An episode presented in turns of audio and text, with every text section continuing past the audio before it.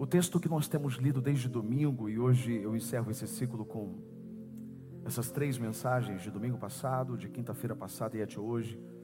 O texto é de Ezequiel, capítulo 36, versos 26 e 27. Diz assim a palavra de Deus: Eu darei a vocês um coração novo, e porei um espírito novo em vocês. Tirarei de vocês o coração de pedra, e em troca darei um coração de carne, porei o meu espírito em vocês, e os levarei a agir segundo os meus decretos e a obedecer fielmente as minhas leis. Eu tenho falado desde domingo passado acerca de um fato que aconteceu comigo.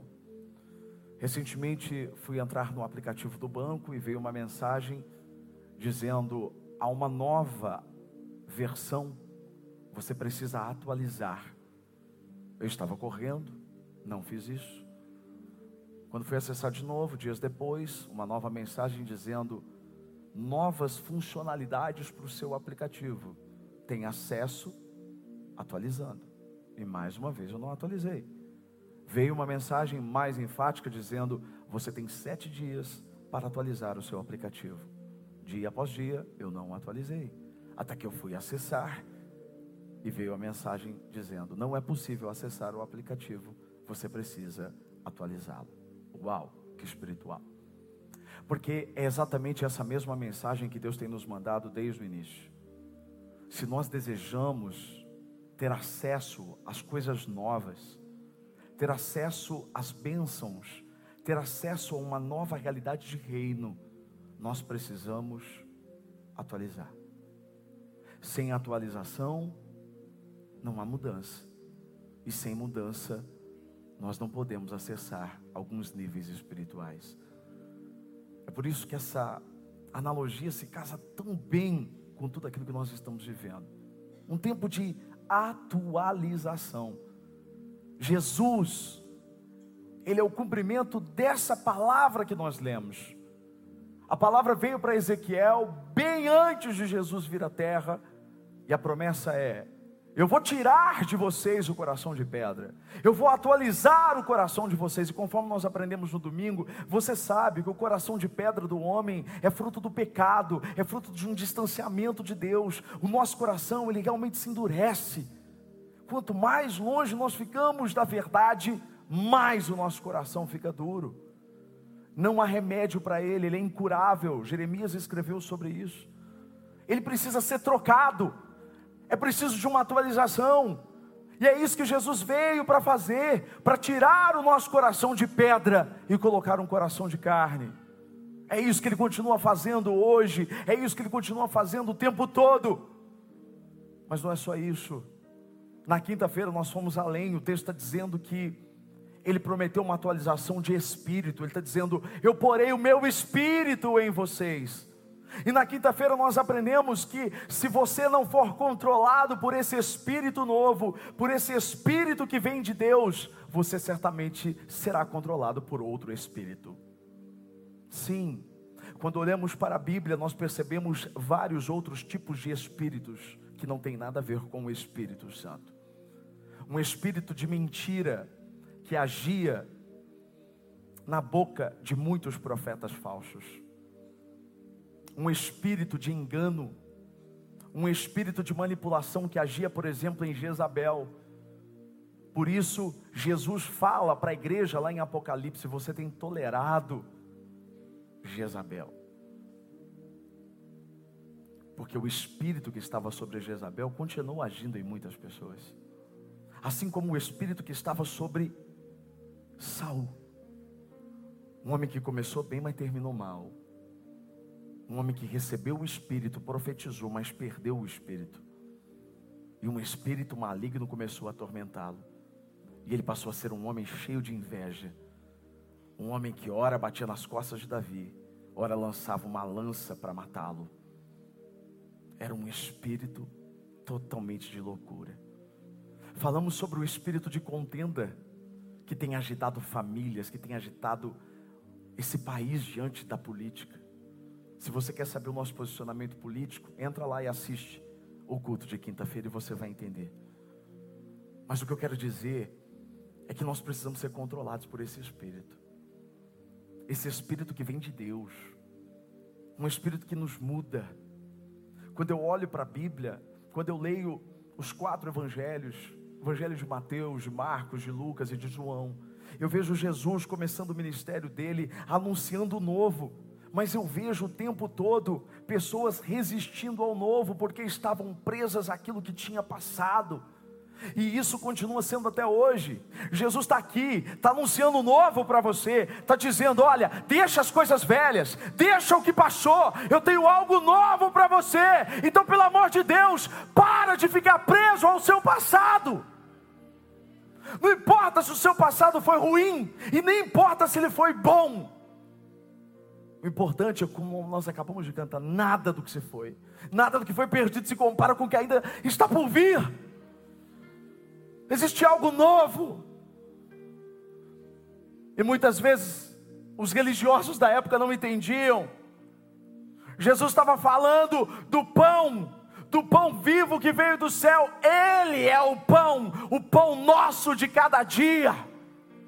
Mas aquele povo estava falando do pão que descia do céu na época de Moisés, o pão que eles comiam como se eles amassem aquele pão, porque por muitas vezes eles reclamavam e murmuravam, dizendo: Nós vamos ter que comer essa comida detestável. Ai, que saudade das cebolas finas do Egito. Mas exatamente essa falsidade na nossa memória é que prende muitas pessoas. Tem gente que tem saudade de um passado que ela nem gostava.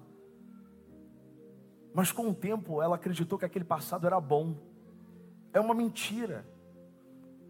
E por mais que ele tenha sido bom, ele ficou lá, não tem mais nada a ver com o futuro, porque você não é mais essa mesma pessoa.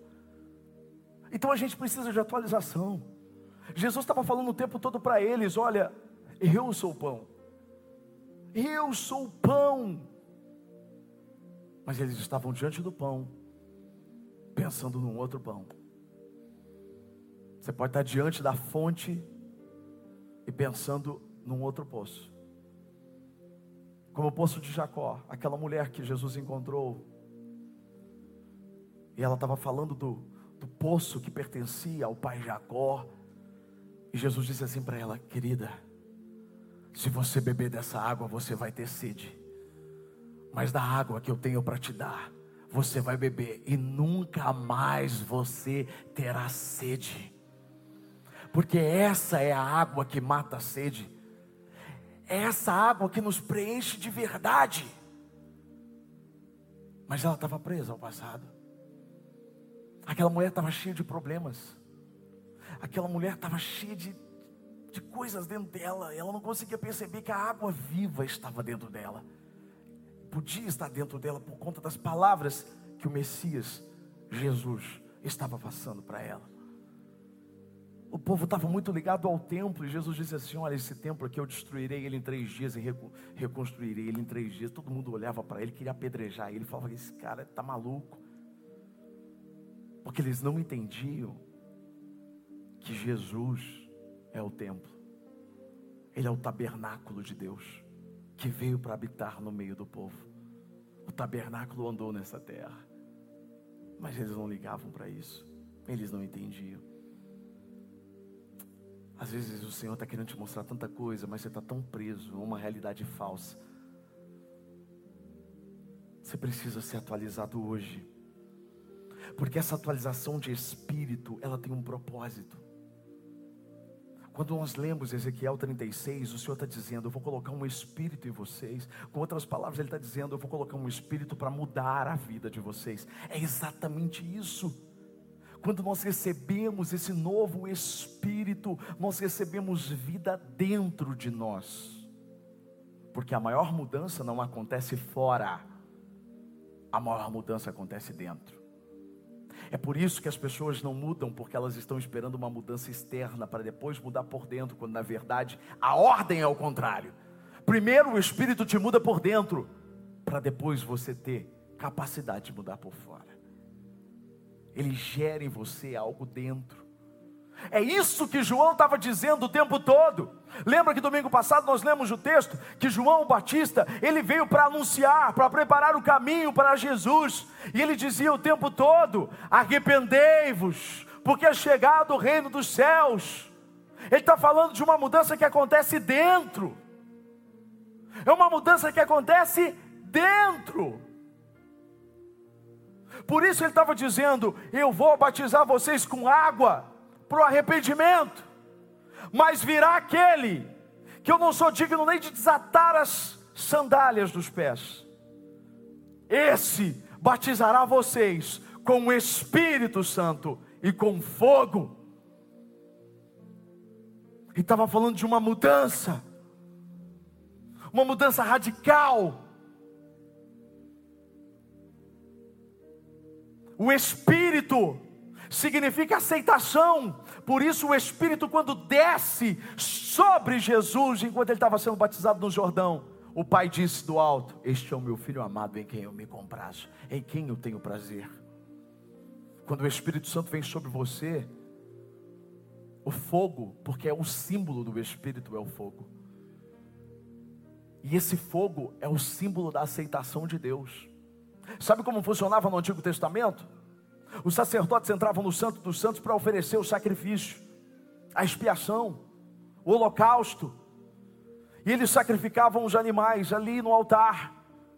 E sabe qual que era o símbolo de que, de que Deus tinha aceitado aquele sacrifício? O fogo descia do céu. O fogo consumia aquele sacrifício. Por isso que só Jesus pode batizar com o espírito de fogo, porque ele mesmo é o sacrifício aceito pelo Pai na cruz do Calvário. Quando Deus olha para Jesus e vê o que ele fez na cruz por você, ele olha para você e diz: "Eu te aceito porque ele pagou o preço que você jamais poderia pagar". É esse fogo é esse fogo que arde em nós, um fogo que precisa ser mantido por nós. Como é que funcionava no Antigo Testamento? Como é que esse fogo, deixa eu dizer uma coisa para você: o sacerdote não podia colocar fogo, filho, porque o fogo manipulado é chamado na Bíblia de fogo estranho. O que é o fogo estranho? O fogo que não vem de Deus. Tem muita gente que não quer atualizar, que não quer ir para o Espírito, que não quer, que não quer ser guiado pelo Espírito de fogo, e aí tenta manipular. Você começa a criar coisas para preencher o que só Deus pode gerar. E ele não aceita isso.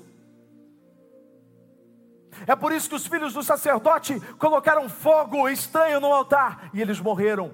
E isso acontece com todos nós, morremos espiritualmente quando tentamos produzir algo que só o Espírito pode produzir. É por isso que eu preciso que esse Espírito venha sobre mim, porque ele gera dentro de mim uma mudança, uma mudança que o doutor na lei, Nicodemos, não entendia. Jesus disse para ele, Nicodemos, é necessário nascer de novo. Quem não nascer de novo não vai ter o reino dos céus. E ele disse: Como é que alguém pode nascer de novo? Pode voltar ao vento da sua mãe? E Jesus disse: Você não entendeu nada. O Senhor quer fazer você nascer de novo. E só existe uma forma de você nascer de novo: de zerar tudo, de começar tudo pelo Espírito, recebendo a atualização do Espírito Santo na sua vida,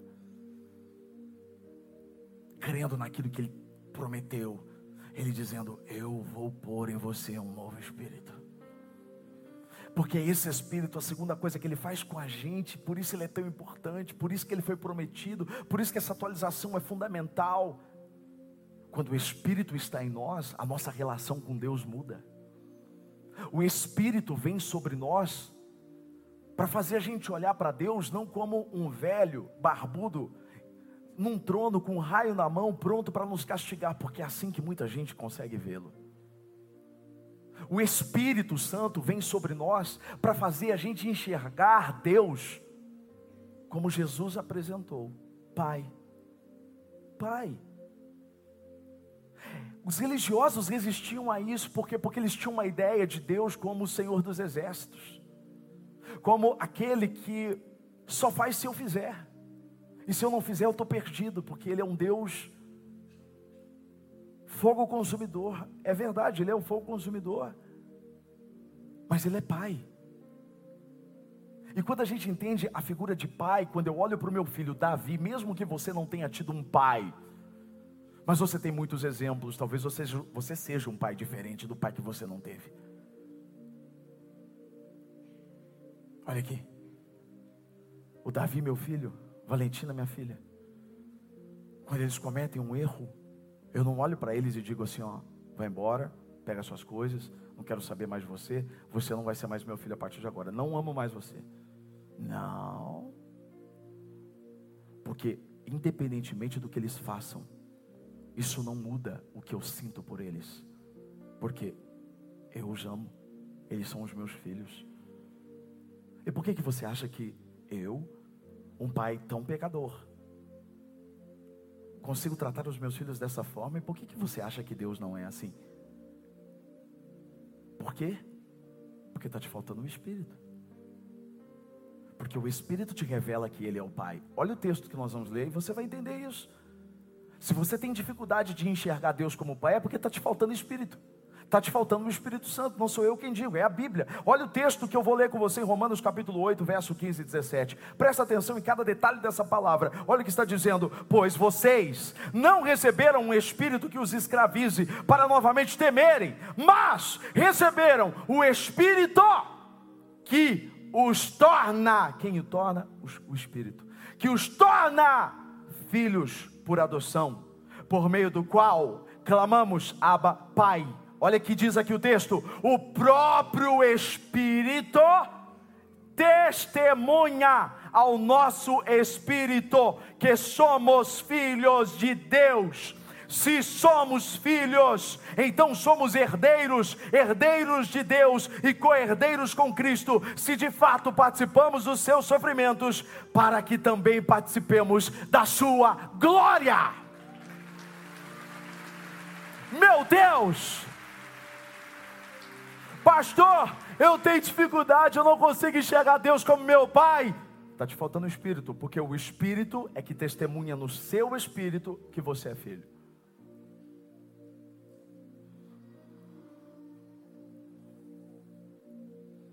E filho tem herança. Você é herdeiro de um reino celestial. Você entende que nós precisamos de atualização? Porque se não recebemos o Espírito, não podemos ser chamados de filhos. E se não somos chamados de filhos, não temos acesso à herança, ao reino a glória que Ele preparou para os filhos. É disso que eu estou falando. Uma atualização necessária, contínua. Eu preciso dessa atualização. Para de viver como órfão, pelo amor de Deus. E entenda que você tem um Espírito que te faz filho. Terceira coisa, esse Espírito nos faz enxergar a graça. Esse é o grande a grande consequência, porque se você não se enxerga como filho, porque o Espírito não está em você, você vai viver um evangelho legalista, você não vai viver o evangelho da graça. O que é o evangelho legalista? É aquele que é baseado em regras e regras. Se eu faço, Deus faz. Quando na verdade isso contraria totalmente a graça. Porque não depende de mim, depende do que ele fez na cruz. Nada do que eu faça possa pode me garantir um lugar no céu. Não é porque eu sou bom, porque eu não sou bom. Você aprendeu isso na último, no último domingo. O nosso coração se tornou um coração de pedra por causa do pecado. Mas Ele nos escolheu amar. E é essa graça, essa graça que é manifesta através do Espírito, essa graça de saber que, mesmo quando eu não consigo orar como convém, existe o Espírito que intercede por mim com gemidos inexprimíveis.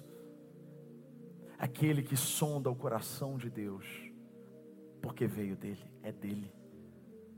E ele pode falar por mim quando nem palavras eu possuo. É disso que eu estou falando. A letra é boa, mas a letra mata, mas o espírito vivifica.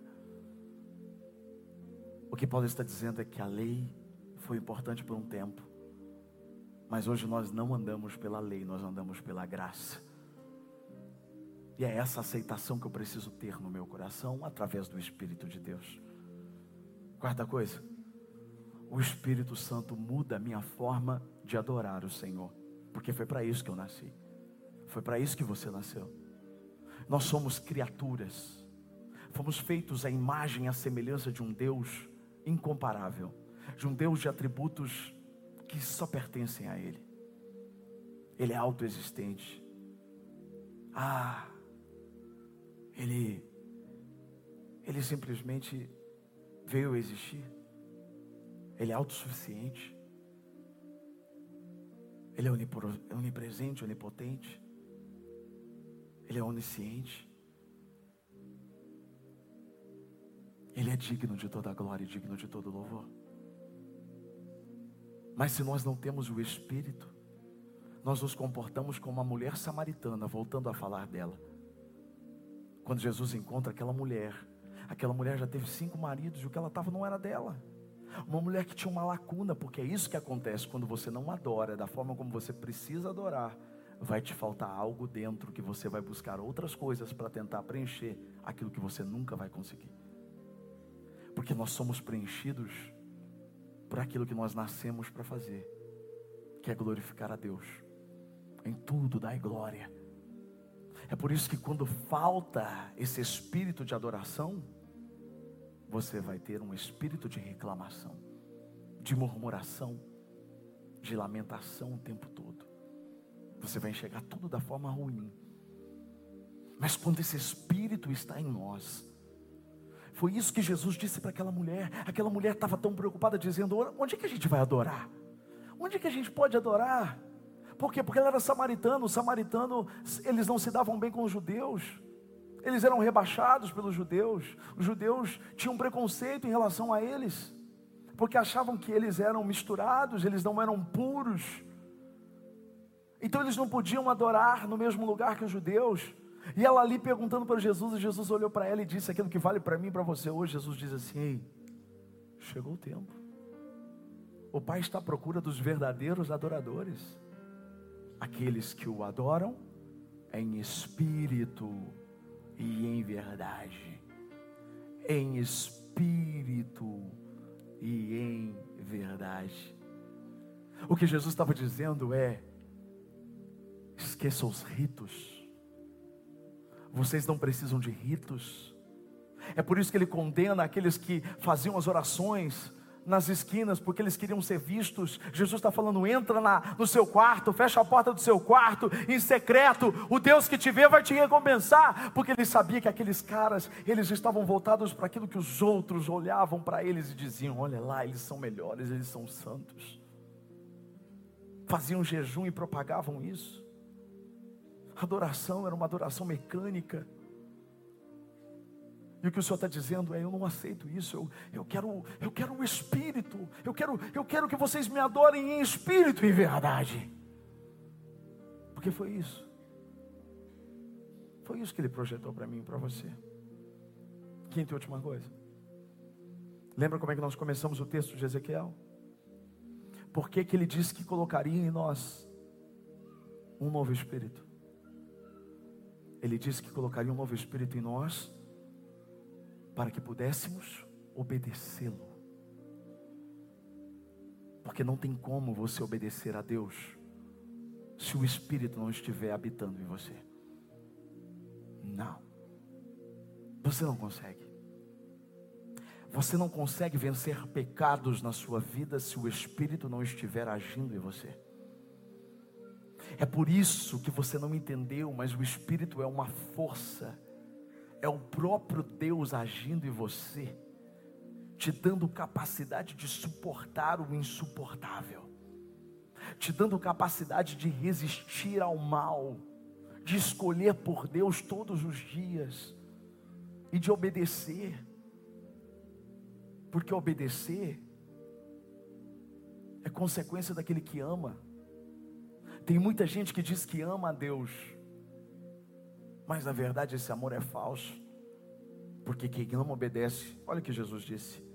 João capítulo 14, verso 15 e 17, depois 22 a 27. Diz assim: Se vocês me amam, obedecerão os meus mandamentos. E eu pedirei ao Pai, e Ele dará a vocês outro conselheiro, para estar com vocês para sempre. O Espírito da Verdade, o mundo não pode recebê-lo, porque não o vê, nem o conhece, mas vocês o conhecem, pois Ele vive com vocês e estará em vocês. Disse então Judas, não Iscariotes, Senhor, mas por que te revelarás a nós e não ao mundo? Respondeu Jesus: Se alguém me ama, obedecerá a minha palavra.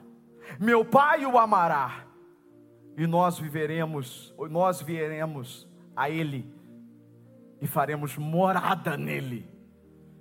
Aquele que não me ama não obedece às minhas palavras. E essas palavras que vocês estão ouvindo não são minhas, são de meu Pai que me enviou. Olha o que ele diz: tudo isso eu tenho dito enquanto ainda estou com vocês, mas o conselheiro, o Espírito Santo, que o Pai enviará em meu nome, ensinará a vocês todas as coisas e fará vocês lembrarem de tudo que eu disse. Deixo a paz a vocês, a minha paz eu dou a vocês, não a dou como o mundo a dá. Não se perturbe o seu coração e nem tenha é esse o Espírito. O Espírito que vai te lembrar cada palavra que você tem ouvido nesse lugar. Quando você for errar, Ele vai te lembrar e vai dizer assim: lembra do que você ouviu. Ele vai dizer: não faça isso. Ele vai pesar o seu coração. Ele vai dizer para você: não compensa. Você vai se afastar de mim. Esse Espírito vem para nos ajudar. Ele é o ajudador, ele é o conselheiro. Mas lembra como a gente começou essa mensagem dizendo que a mudança começa por dentro. E talvez você diga assim para mim, pastor, mas se ela começa por dentro, como é que as pessoas vão conseguir enxergar a minha mudança por fora?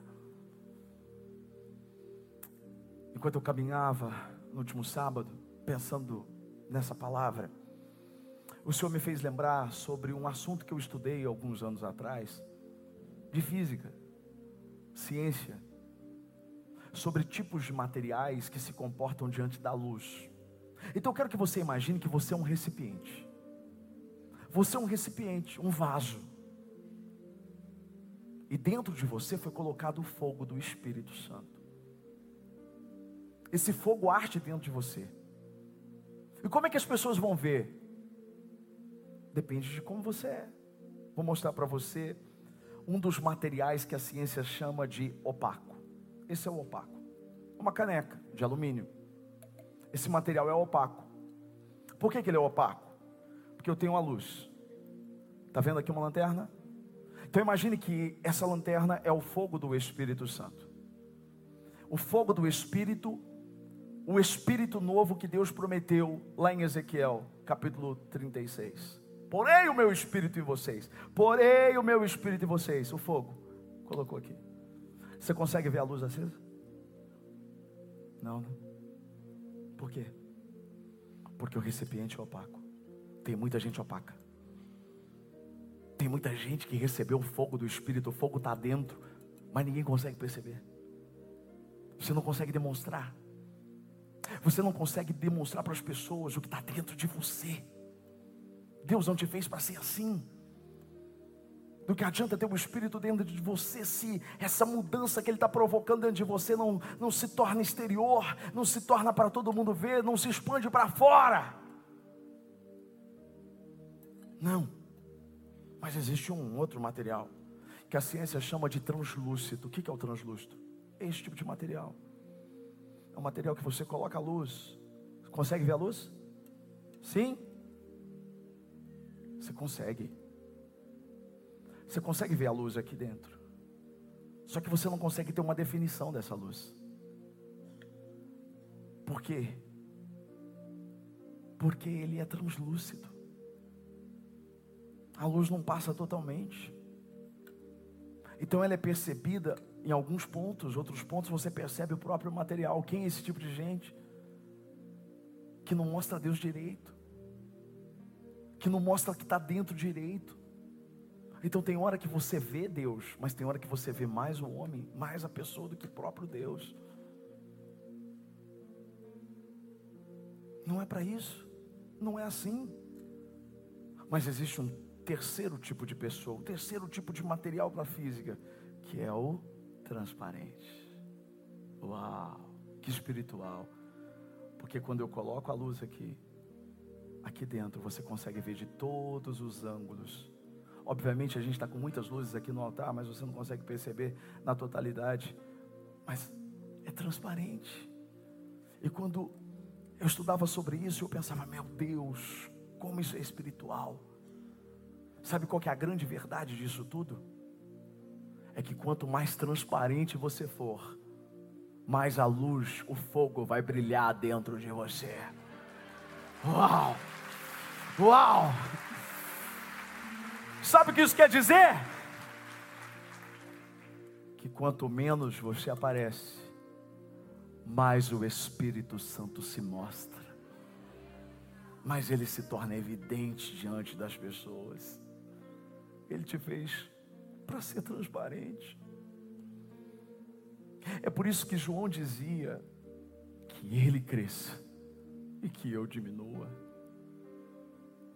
porque é mais dele e menos de mim. Eu queria que você entendesse uma coisa, eu queria que apagasse as luzes, por favor, apague todas as luzes. Pode apagar. Você consegue ver aqui a luz? Consegue? Sabe aquela desculpa que às vezes a gente fala, ah, eu estou vivendo em meio às trevas? O problema não é as trevas, o problema é você que não é luz.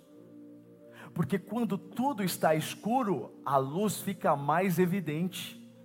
Então, se está escuro na sua família, é hora de você queimar, é hora de você acender a luz. É hora de você mostrar para que você veio. É hora de você mostrar o que o Espírito está fazendo dentro de você.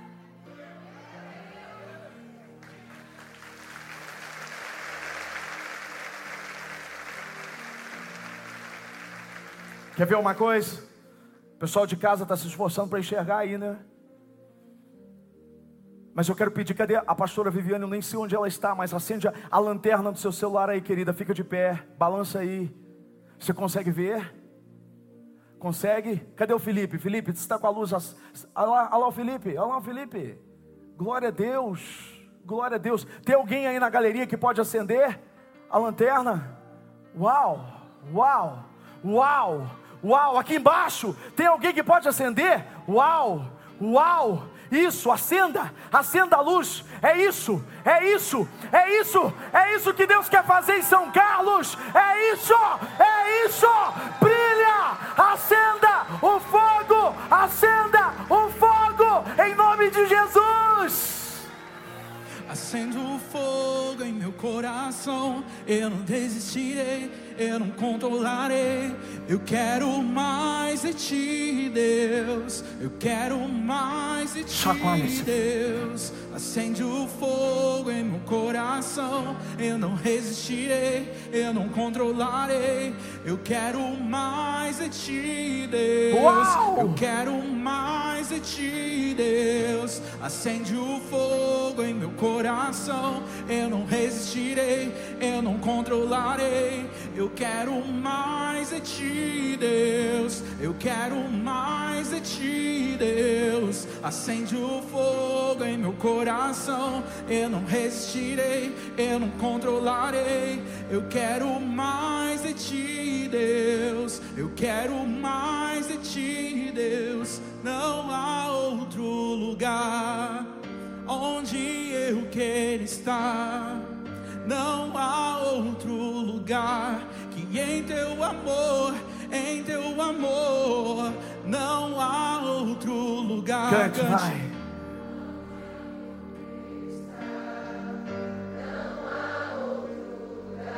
Que em teu amor, acende, acende o fogo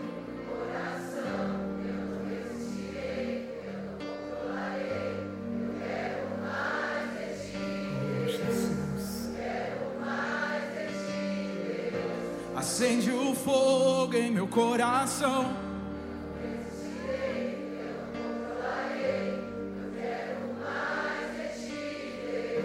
Eu quero mais de ti, Deus. Coloca uma mão no coração e a outra continua balançando essa luz, porque é isso que Deus quer fazer nessa cidade através de você, igreja, através de nós, missão e encorajamento. Ele quer acender a luz em todos os bairros dessa cidade. Ele quer que o fogo do Espírito Santo queime sobre todos os bairros dessa cidade. Pai, no nome de Jesus, nós recebemos essa atualização do Senhor, nós recebemos do Teu Espírito, nós declaramos o nosso comprometimento com o Senhor. Nós queremos brilhar por Ti, queremos brilhar no lugar onde existe trevas, queremos brilhar, Senhor, ó Deus querido, até que essa cidade inteira, Senhor, seja uma fogueira do Senhor, seja, Senhor, ó Deus, um reduto do Senhor. Ah, São Carlos pertence a Ti, nós te amamos, nós te servimos e acreditamos no fogo do Espírito de Deus. Aleluia! Oh! Aleluia! Glória a Deus, glória a Deus, glória a Deus, glória a Deus. Pode apagar a lanterna do celular, mas continua com a lanterna do seu coração acesa em nome de Jesus. Uau! Coisa linda, gente. Meu Deus, meu Deus, que essa palavra nunca mais, nunca mais saia do seu coração.